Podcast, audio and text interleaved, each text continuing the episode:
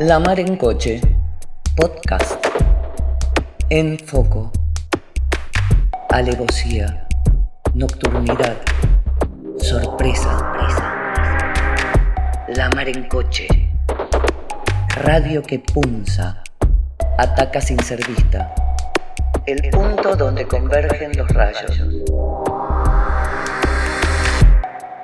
El rechazo a la anexión quizás tiene que ver con que la anexión muestra sin, sin caretas, digamos, sin máscaras, la política que Israel viene desarrollando en, Palestina desde hace, desde hace décadas. Eh, muestra que eh, no hay posibilidad de paz, que no hay solución de dos estados, que la única realidad en el terreno es un solo estado controlando todo el territorio y estableciendo un, régimen de apartheid para eh, toda la población palestina. Entonces, en ese sentido, sí puede marcar eh, una diferencia, digamos, pensándolo en términos de mostrar al Estado de Israel como lo que verdaderamente es y de la forma que, se manifiesta. La anexión estaba prohibida en 1948, se volvió a prohibir en 1967 y solo sucede por eh, la impunidad que tiene Israel para manejarse en el ámbito de la política internacional. Carolina Braco es politóloga, doctora en culturas árabe y hebrea. También es docente en la Universidad de Buenos Aires y escribe sobre política, género y cine en Medio Oriente. Genocidio, racismo, resistencia y lucha feminista en Palestina hoy.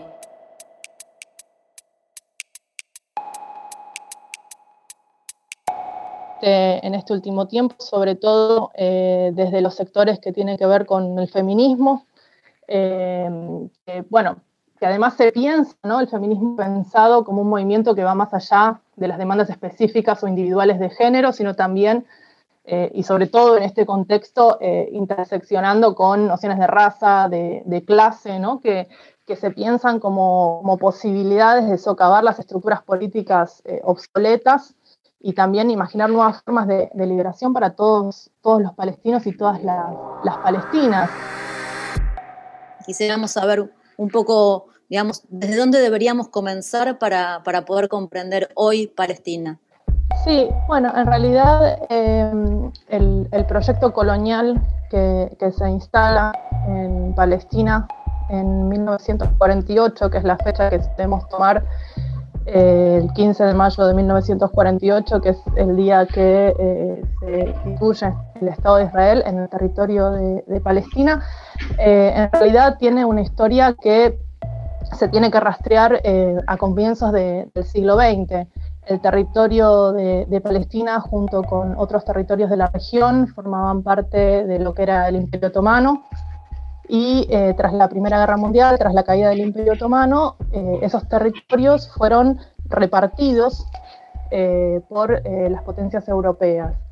En el caso de Palestina y de otros países de la región, como por ejemplo lo que hoy es Irak y, bueno, y Egipto, que ya estaba ocupado también por Inglaterra desde 1882, fueron ocupados justamente por el Imperio Británico y va a ser justamente el Imperio Otomano el que de alguna manera, perdón, el Imperio Británico el que de alguna manera viabilice la instalación del de, eh, proyecto nacional judío, el sionismo, en eh, el territorio de Palestina en 1948. Sin embargo, como te decía, este proceso de colonización es un proceso que empieza eh, con anterioridad, que comienza a comienzos del siglo XX con la inmigración ilegal judía a, Palestina, con la priorización de esta población por sobre la población palestina, que tiene además eh, bueno, un, fuerte, un fuerte contenido racista por parte del Imperio Británico eh, en relación a eh, la población local, la población palestina,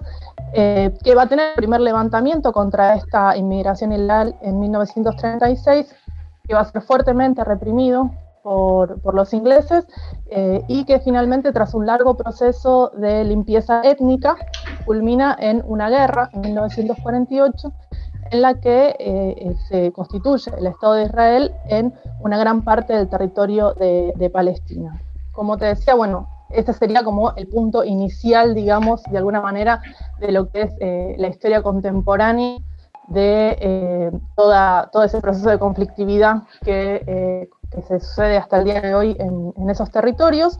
eh, y que, bueno, luego de 1948 se establece el Estado de Israel en eh, lo que era gran parte del territorio de, Palestina, donde comienza lo que es la, dispersión o la fragmentación de eh, la población palestina, ya que una parte de esta población queda dentro de lo que es hasta el día de hoy el Estado de Israel, es un 20% de esa, población, que hasta 1966 viven bajo un férreo régimen eh, militar, porque eran siempre considerados como una potencial quinta columna dentro del Estado de Israel. Otra parte de la población que se convirtieron en refugiados en Líbano, en Siria, en Egipto, lo que en ese momento era Transjordania, eh, y también dentro de, los territorios eh, controlados por, por, Israel, y eh, luego hay, un, segundo, un segundo conflicto armado en 1967 en el cual eh, Israel ocupa eh, lo que hoy conocemos o se suele denominar como los territorios ocupados, que son Cisjordania, Gaza y Jerusalén Oriental. Ese sería, digamos, un poco cómo está configurado hasta el día de hoy el mapa de la región, con, digamos, desde 1967 eh, también la instalación de eh, colonias ilegales dentro del territorio de Cisjordania, con, eh, siguiendo los procesos de, limpieza étnica, siguiendo la persecución, siguiendo los, digamos, un, proceso de tratar siempre de expulsar a la población palestina para ocupar más, más territorios dentro de lo que es, digamos, el territorio de lo que llamamos la Palestina histórica y con el correlato de la dispersión de la población palestina en eh, terceros países que también tuvieron diferentes políticas en relación a esa, a esa población palestina.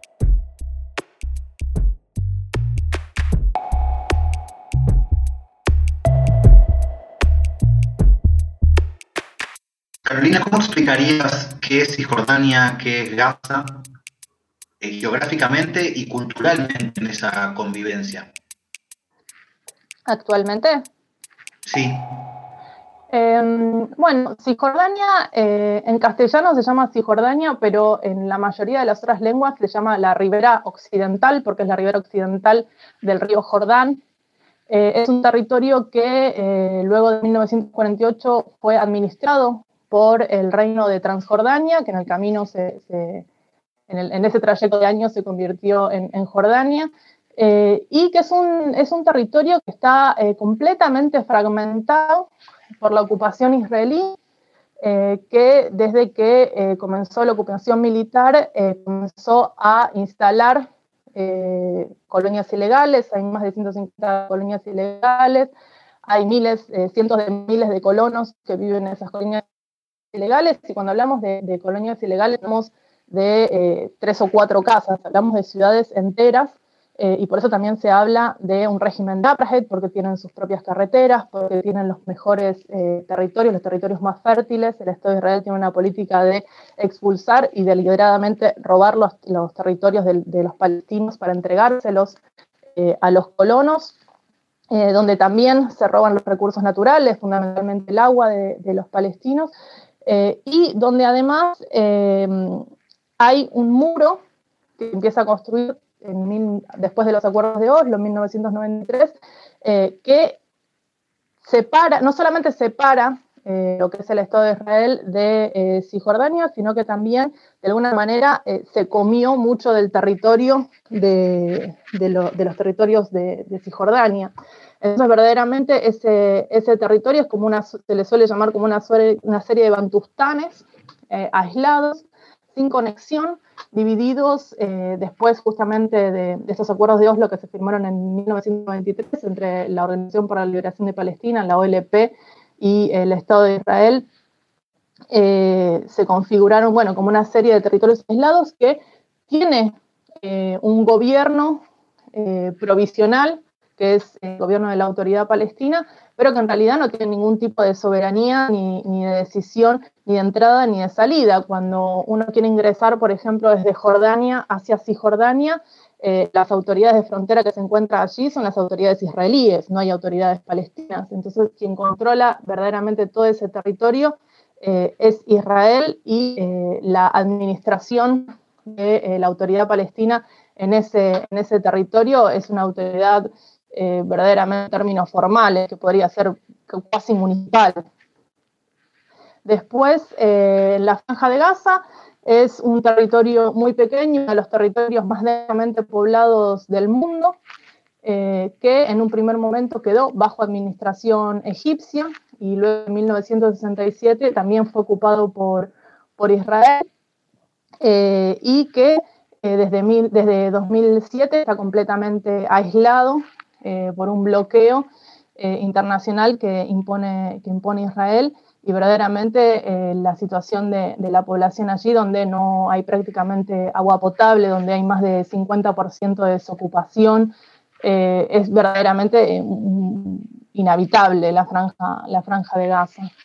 Y en el caso de Jerusalén Oriental, es, es, una, es una parte de Jerusalén que también está ocupada, la parte de Jerusalén Occidental fue ocupada en 1948, en 1967 se ocupa Jerusalén Occidental y eh, verdaderamente está eh, desconectada del resto de lo que geográficamente podría decirse que forma parte de Cisjordania, pero está, está desconectada completamente porque la población que vive allí primeramente no puede salir prácticamente porque eh, Israel tiene una política bastante férrea con los habitantes de allí que todo el tiempo tienen que justificar que esa es su residencia permanente, porque si no le quitan la, residencia, eh, porque ocupan sus casas, porque está siempre, digamos, ahí al, acecho y de alguna manera ya está anexionada de, facto, eh, así como también ya lo está el territorio de, de Cisjordania de alguna manera. Una postal de Palestina, en el relato de nuestra amiga Laura Rodríguez. Hebrón es una de las ciudades habitadas más antiguas de Medio Oriente. Es la tercera ciudad más grande del Estado de Palestina detrás de Gaza y Jerusalén Este, que es cada vez menos palestina a causa de la anexión ilegal israelí. Como en el resto del territorio palestino, la ciudad está dividida en sectores. El H1 es la mayoría palestina. El H2 pertenece a las colonias judías. Hebrón está administrada militarmente por Israel junto a la autoridad palestina que, para muchos y muchas, no es más que un títere del gobierno de Netanyahu. El muro es una serpiente impactante de 8 metros de altura que zigzaguea por todo el territorio y no solo separa a Israel de Palestina, separa a un pueblo de su hospital, a una mujer de sus hijos, a una familia de la casa que habitó durante años. Los palestinos y palestinas están sometidos a restricciones de movimiento de acuerdo al estatus que tienen. Cuando dos personas se conocen, lo primero que se preguntan es el tipo de residencia que tienen porque de eso depende la posibilidad de vivir en un mismo lugar. Llegué a Bron desde Bethlehem, o Belén, que al igual que Jerusalén está partida en varios pedazos por el muro. En Belén está la iglesia de la Natividad, es decir, el pesebre donde nació Cristo. Eso hace que junto al muro y a un campo de refugiados haya mucho peregrinaje de cristianos de todo el mundo. Era diciembre y estaba lleno de arbolitos de Navidad. Eso parecía descomprimir la opresión por momentos. No todos los palestinos y palestinas profesan el islamismo o incluso una religión, por lo que reducir el conflicto a judíos versus musulmanes es una falacia absoluta. Si soportar el aire de Belén fue difícil, en Hebrón se hizo casi imposible. Allí está la tumba del patriarca Abraham para los judíos, o la mezquita de Ibrahim para los musulmanes. Esta tumba es sagrada para ambas religiones. Es un monumento dividido físicamente y compartido de manera muy tensa por judíos y musulmanes. En 1994, un colono extremista entró a la mezquita asesinó a 29 palestinos e hirió a otros 120 mientras rezaban. Murió golpeado por sobrevivientes de la masacre. Hoy su lápida en un asentamiento dice, dio su alma por amor al pueblo de Israel, su Torá y su tierra. Este episodio recrudeció aún más el segregacionismo y la militarización de la zona. Para llegar a la mezquita hay que atravesar la ciudad vieja y el mercado de Bron, uno de los más antiguos del mundo, que no se parece en nada a la imagen de un centro comercial atestado de gente y de vendedores que a los gritos te invitan a entrar para comprar algo. Al-Yuhada es hoy una calle fantasma. La mayoría de los comercios están cerrados y las viviendas abandonadas, a fuerza de amenazas, expropiación y represión. Los pocos palestinos que viven ahí a pura resistencia entran a sus casas por los techos o las ventanas, porque no pueden pasar por la calle. Los colonos israelíes, en cambio, transitan libremente. Las pocas tiendas que quedan están guarecidas debajo de chapas o enrejados, porque los colonos arrojan desde sus ventanas basura, orina, productos químicos y algún disparo también. Hacia arriba se ve alambre de púa, banderas de Israel y chicos con acné y ametralladoras. En el mercado se me acercó Ayman, un joven de una organización pro-palestina que se ofreció a acompañarme hasta la mezquita. Para llegar cruzamos dos puestos de seguridad. Ahí la gente espera en un túnel, donde hay unos inmensos molinetes verticales, detectores de metal, guardias y largas colas. Yo pasé sin demoras. Ayman dejó la campera, el cinturón, los documentos y más explicaciones de por qué cruzaba esta vez. Mientras lo esperaba, le saqué una foto a un chico de más o menos 10 años, mientras se colgaba del alambre para mirar al otro lado. En la entrada al monumento, tres militares nos pidieron los documentos. Hablaron con Ayman, lo conocían muy bien como a todos. Me pareció que él los provocaba con algo que dijo, pero se rieron. La tensión está en el aire todo el tiempo. Hay gente armada que camina de un lado al otro. Al salir, Ayman me llevó unas cuadras más hacia el lado judío. Yo llego hasta acá, me dijo. Les explicó a los guardias del puesto que yo era turista y me señaló hasta qué punto podía caminar. Al fondo, sobre la colina, se veía una base militar israelí. Las calles estaban desiertas. Las paredes y persianas estaban llenas de óxido, vegetación y silencio. Parecía una zona de guerra, pero en realidad no es una guerra, es un apartheid perfeccionado.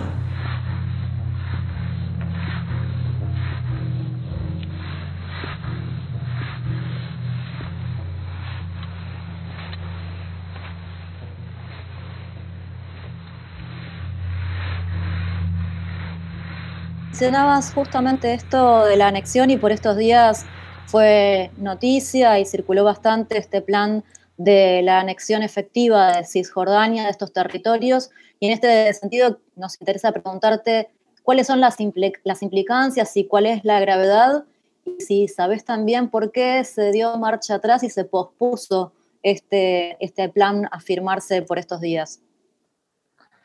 Sí, en realidad eh, como les decía, la, anexión de facto ya, ya está hecha. Eh, probablemente no vaya a cambiar mucho la vida de, los palestinos y, de las palestinas eh, cuando se logre la, anexión. El plan de anexión sucede en un contexto político también eh, interno de Israel, que en el último año tuvo tres elecciones y que tiene el acuerdo de los dos principales partidos, en las cuales el primer ministro Netanyahu también viene eh, de una larga batalla por cargos de, corrupción, lo cual también es, un factor que, hay que tener en cuenta a la hora de pensar en, qué momento, digamos, se, plantea la cuestión de, la anexión. Eh, hubo una serie de condenas de eh, la comunidad internacional, pero bueno, que son condenas que las escuchamos siempre, son como de la boca para afuera. la Autoridad Nacional Palestina siempre tuvo muchas expectativas en organismos como la Unión Europea, en organismos eh, internacionales en, general.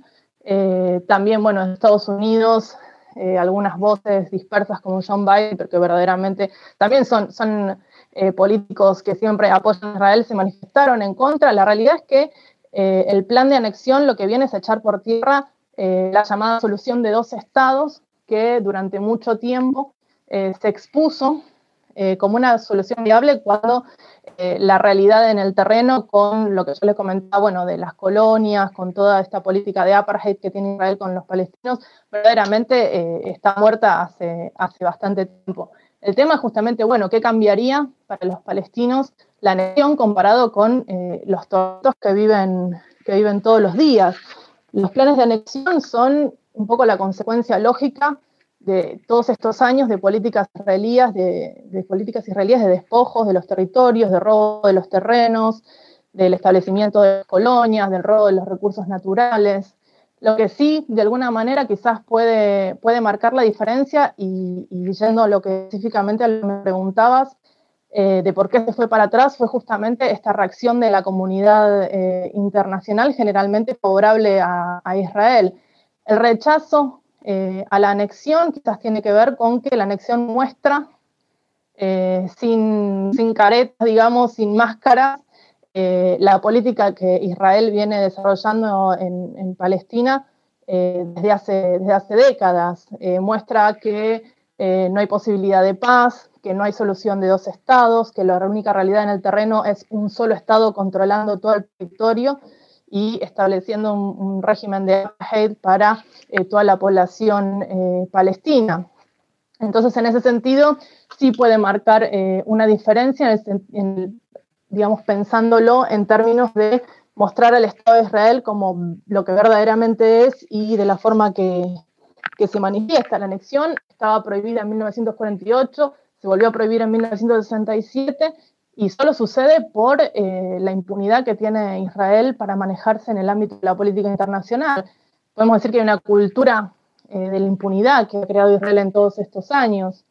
En ese sentido, la anexión es una amenaza para los palestinos, pero también es una amenaza para Israel, porque da por muerta públicamente la solución de dos estados y puede dar lugar a, a una oleada de solidaridad internacional contra el apartheid en Palestina, que es lo que muchos y muchas estamos ansiando hace, hace mucho tiempo en realidad.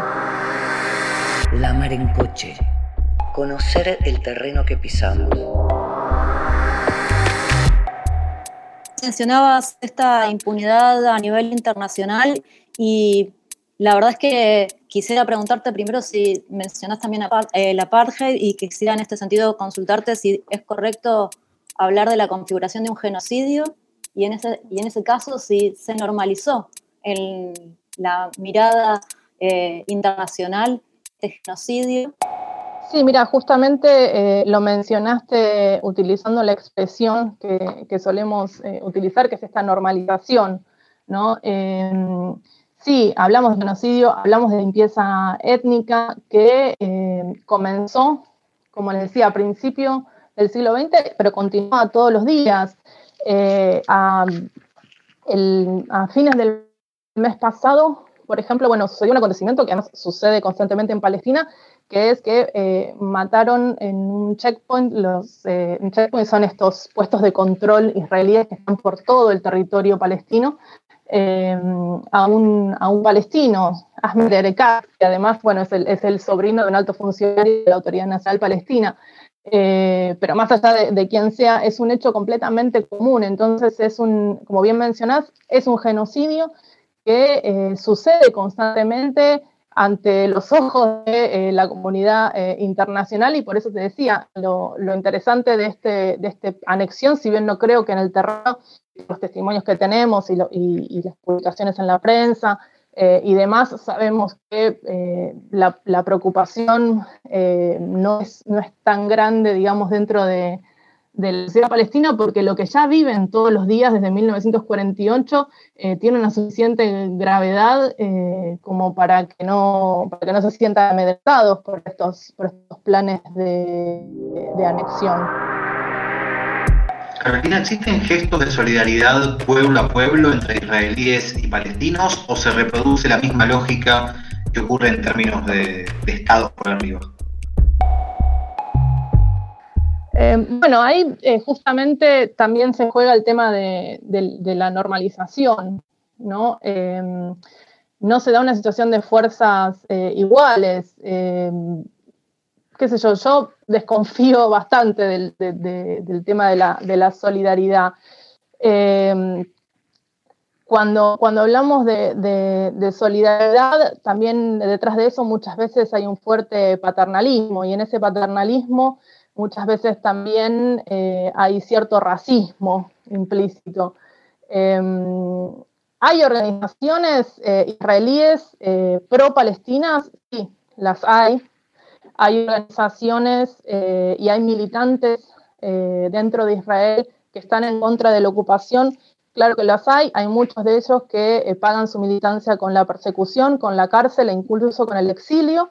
Eso hay, que, hay que reconocerlo, pero verdaderamente es, es bastante difícil pensar en, en una situación de, de, una, no sé, de una militancia compartida o de una, o de una solidaridad eh, en un marco eh, esto, de limpieza étnica, de genocidio, de apartheid. Eh, entonces, como creo que, creo que los y las palestinas, sobre todo los de estas, los de estas generaciones nuevas, eh, la, gran mayoría de, la población palestina tiene menos de, 30 años y entonces hay como un gran florecimiento, sobre todo en este último tiempo, de nuevas eh, figuras y nuevas formas de activismo eh, y nuevas agrupaciones políticas. creo que descreen bastante de esta, de esta posibilidad de colaborar. Y también hay una cuestión que durante mucho tiempo se creyó que podía llegar alguna solución o podía llegar o se podía negociar o se podía conversar con eh, los sectores más progresistas de, eh, la, de la sociedad. Y eh, los acuerdos de Oslo los firmó el Partido Laborista, no los firmó el Likud, que es como la derecha más reaccionaria a la que pertenece Netanyahu. Eh, con lo cual creo que no, no hay mucha, mucha confianza en esa posible colaboración eh, solidaria. Todas las precauciones posibles deben ser tomadas para evitar un desenlace adverso o un aniquilamiento. La mar en coche. Ir con cuidado o no ir.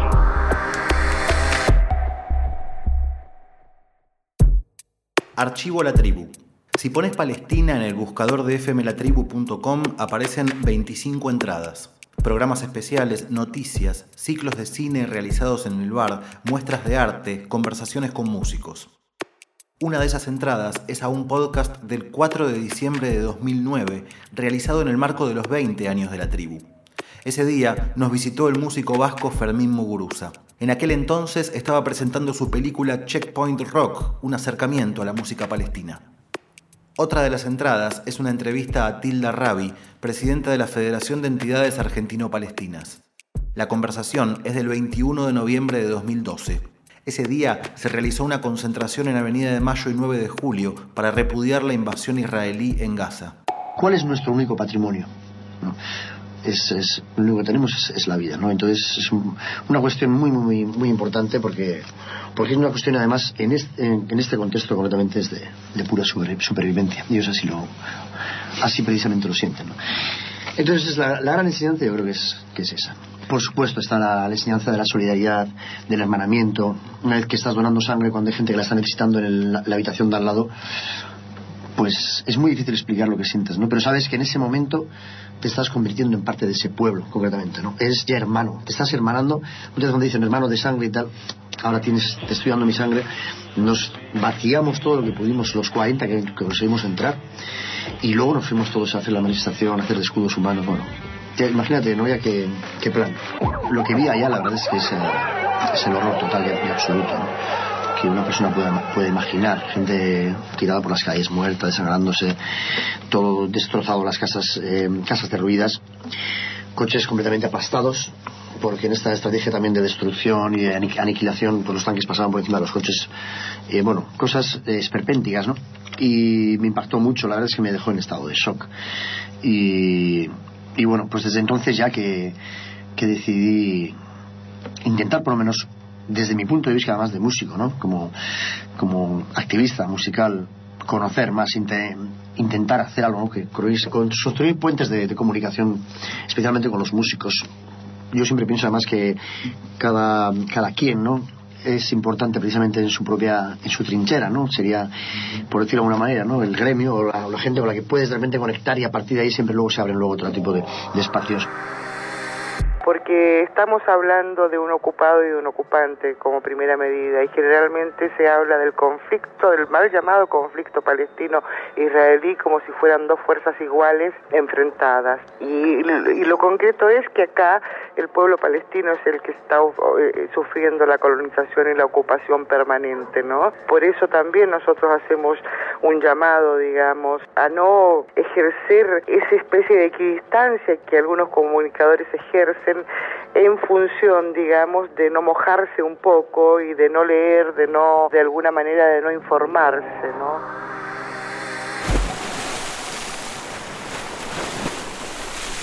Episodio 59. Carolina Braco, Palestina.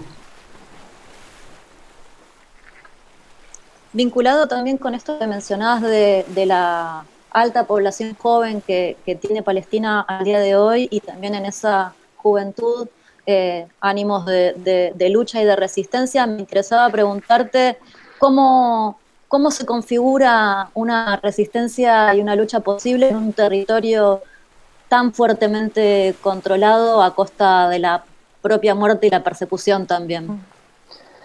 Sí, hay, hay una cuestión de, base que, que, tiene que ver no solo con eh, la ocupación, que tiene que ver no solamente con eh, las políticas eh, israelíes, con la militarización del territorio y con todo lo que, con lo que ya estuve comentando, sino que tiene que ver también con eh, el propio gobierno palestino, con la Autoridad Nacional Palestina, una forma de gobierno autoritaria, corrupta, antidemocrática, que se ocupa desde su creación de despolitizar, desmovilizar a la propia sociedad palestina, que tiene acuerdos de seguridad con, Israel, con lo cual en ese, en ese contexto verdaderamente eh, es, muy difícil eh, tratar de eh, establecer algún tipo de proyecto político. Sin embargo, como te adelantaba antes, sí que, sí que sucede.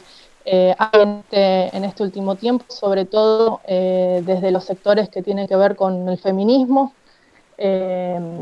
bueno, que además se piensa, ¿no? El feminismo pensado como un movimiento que va más allá de las demandas específicas o individuales de género, sino también, eh, y sobre todo en este contexto, eh, interseccionando con nociones de raza, de, clase, ¿no? Que, que se piensan como, posibilidades de socavar las estructuras políticas eh, obsoletas y también imaginar nuevas formas de, liberación para todos, todos los palestinos y todas las, palestinas. Eh, hay, hay, un proyecto, bueno, hay un movimiento eh, feminista muy interesante que surgió en septiembre del año pasado, si no recuerdo mal, que se llama Talaat, que significa eh, algo así como salir, salir a la calle, en la forma del femenino plural del árabe, que surgió de manera muy, muy interesante tras el, el femicidio eh, de una chica que se llamaba Isra Grab en, eh, en Belén, eh, y que de alguna manera unificó a toda esta población dispersa a lo largo de la Palestina, de la Palestina histórica, y se dieron manifestaciones, se dio una articulación de todo el movimiento en la cual se dieron manifestaciones eh, en diferentes ciudades, en Ramallah, en Nazaret, en Jaffa, en Haifa y todas estas ciudades que, estoy mencionando son ciudades que están, eh, algunas dentro del Estado de Israel y otras que están en la Palestina ocupada. Eh, entonces, de manera muy interesante, este movimiento logró lo que no logró el movimiento nacional el movimiento de liberación nacional o la élite nacionalista, eh, en muchos años, que es eh, unificar eh, bajo una consigna o bajo un, reclamo que no hay liberación nacional si no hay liberación de las mujeres. Y, pensando justamente el, feminismo como un proyecto político, como te decía, no, no solamente como una demanda específica de género. Y creo que, en, en, ese, en ese sentido está muy en línea como, estamos pensando el, feminismo dentro de lo que se suele llamar el, sur global.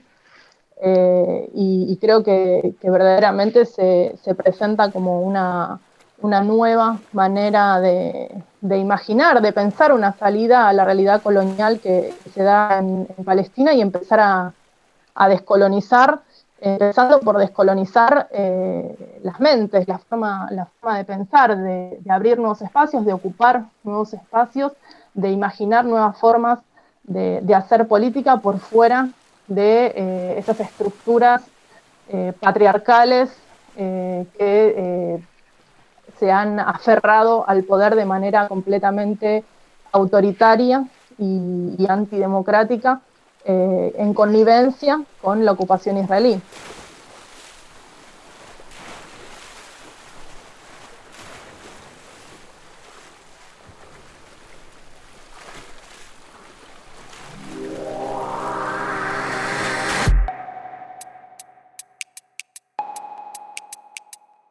¿Qué implica asociar en una sola identidad religión, lengua y país? ¿Condiciona la religión a las mujeres en la región? Bueno, hay, varias cuestiones. Em, la primera tiene que ver con, eh, primero, dar cuenta de que eh, no toda la población palestina es musulmana, eh, gran parte de la población también es cristiana, y mm, que no lo sepamos esto, que no se conozca, tiene que ver justamente con una noción o una idea que se quiso instalar justamente de identificarlos eh, identificar a toda la población eh, palestina como, como musulmanes, ya que la, eh, la oposición natural, con muchas comillas, que se proponía era la de una nacionalidad basada en una religión, la religión judía. eso por un lado. Por otro lado, en términos regionales también, como lo planteabas, hay, hay, una cuestión que, que, yo siempre trato de, remarcar cuando, cuando hablamos de, la cuestión de género y, de las mujeres en, la región de Medio Oriente, y es que eh, no tenemos que pensar que la situación de las mujeres en la región está sobredeterminada por, por la religión. Hay muchos otros factores y en el caso de Palestina eh, es quizás eh, uno de los, que, de los que se vea más claro, que eh, intervienen en la vida de las mujeres o que sobredeterminan eh, sus posibilidades de agencia, si querés, eh, que no tienen nada que ver con, la religión.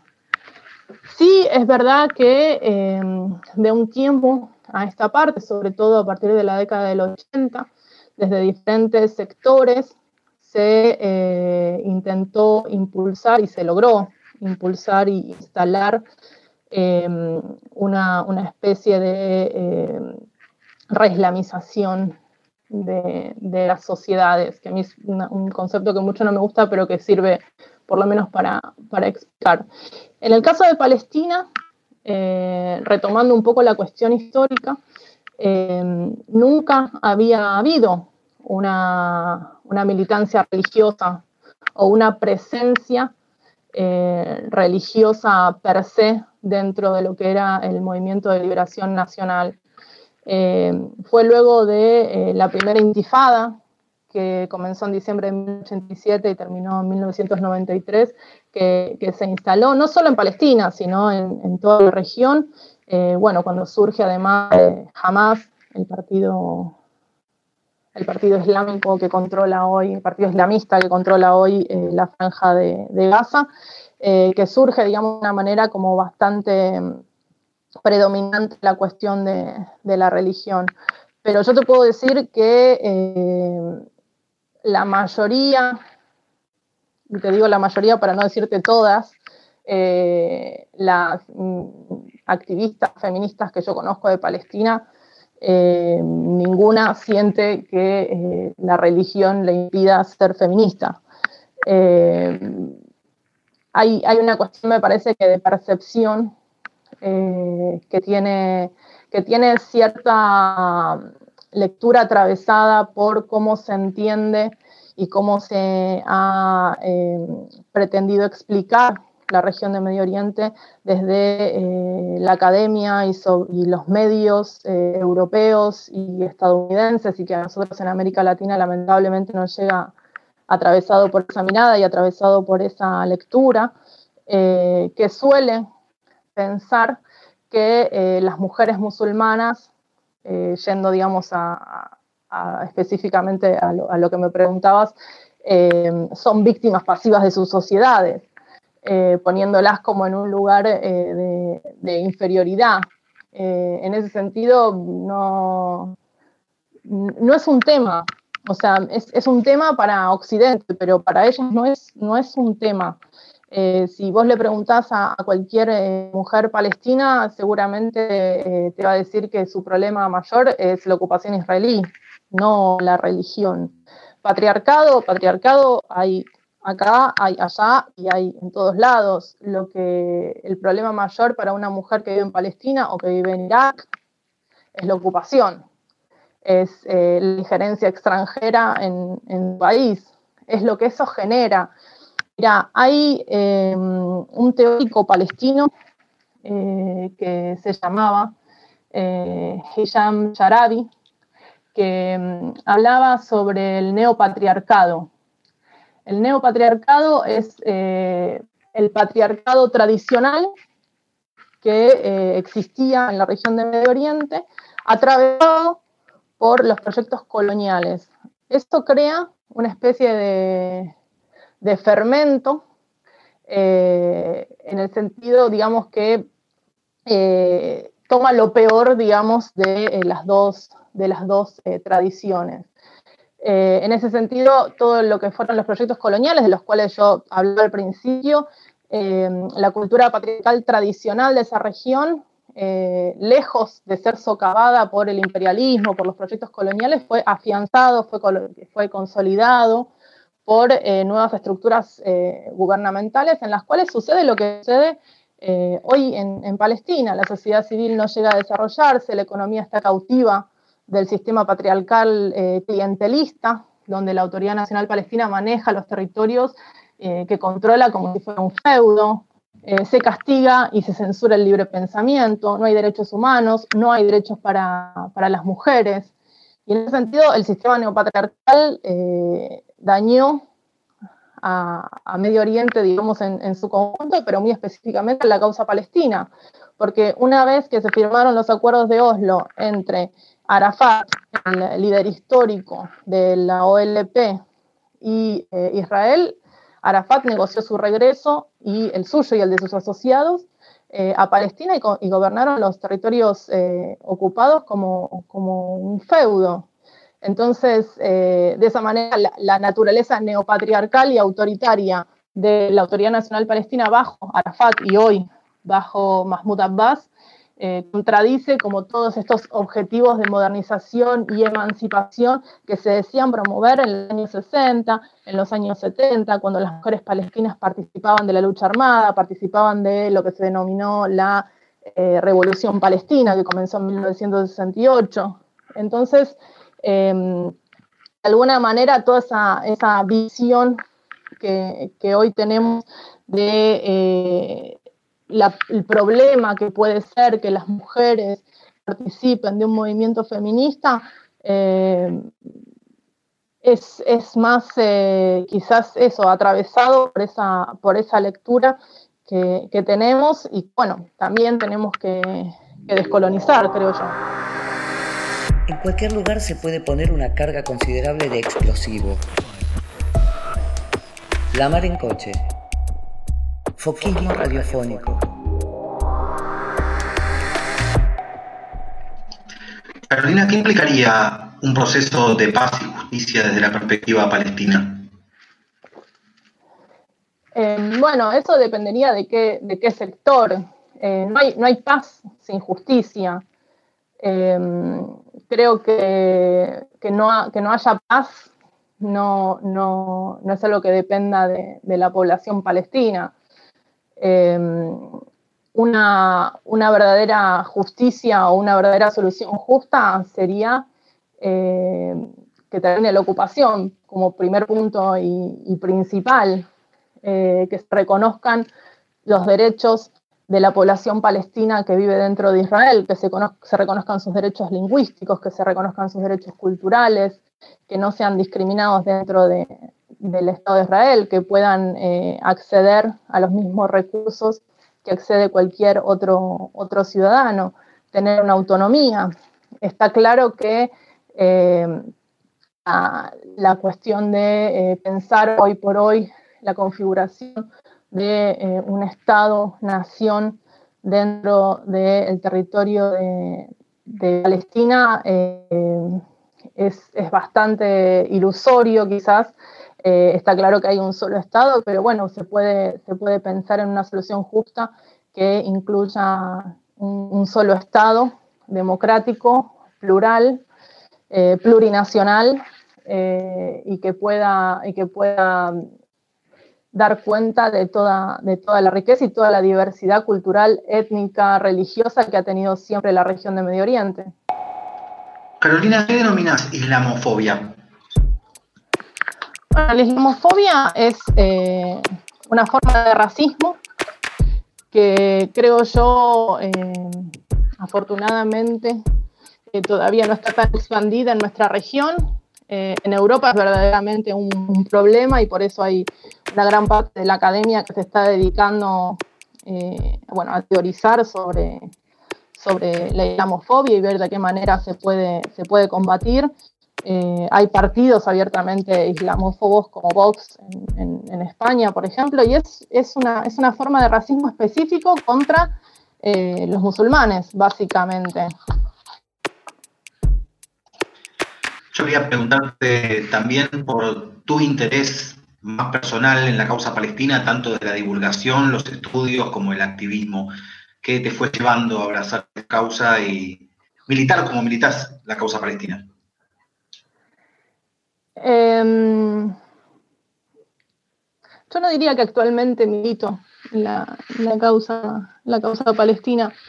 Em, sí que tengo eh, un, interés marcadamente, bueno, por mi formación profesional, em, por mi formación eh, académica y en, la región. Eh, creo que la solidaridad eh, internacional, eh, dada la experiencia también que tenemos en, nuestro país, es un factor fundamental para poder dar visibilidad a ciertas, ciertas cuestiones que se suceden en, el mundo, específicamente, bueno, la región que a mí me, me interesa, eh, que es la región de, Medio Oriente. Em, creo que también esa, solidaridad, eh, ese interés, eh, es, un interés que no solamente se, ha pensado en nuestro país a partir de, lo diplomático o formal, sino que si rastreamos en los años 70, ya ha habido, bueno, desde los viajes del Che eh, a Gaza, a Egipto, y luego pasando por eh, el viaje que hicieron Denti y Giannoni para filmar en Beirut, eh, Palestina, otro Vietnam, película que hoy anda perdida por ahí, es muy difícil de, conseguir, o el viaje de Rodolfo Walsh, que luego escribió la, la, Revolución Palestina en 1974.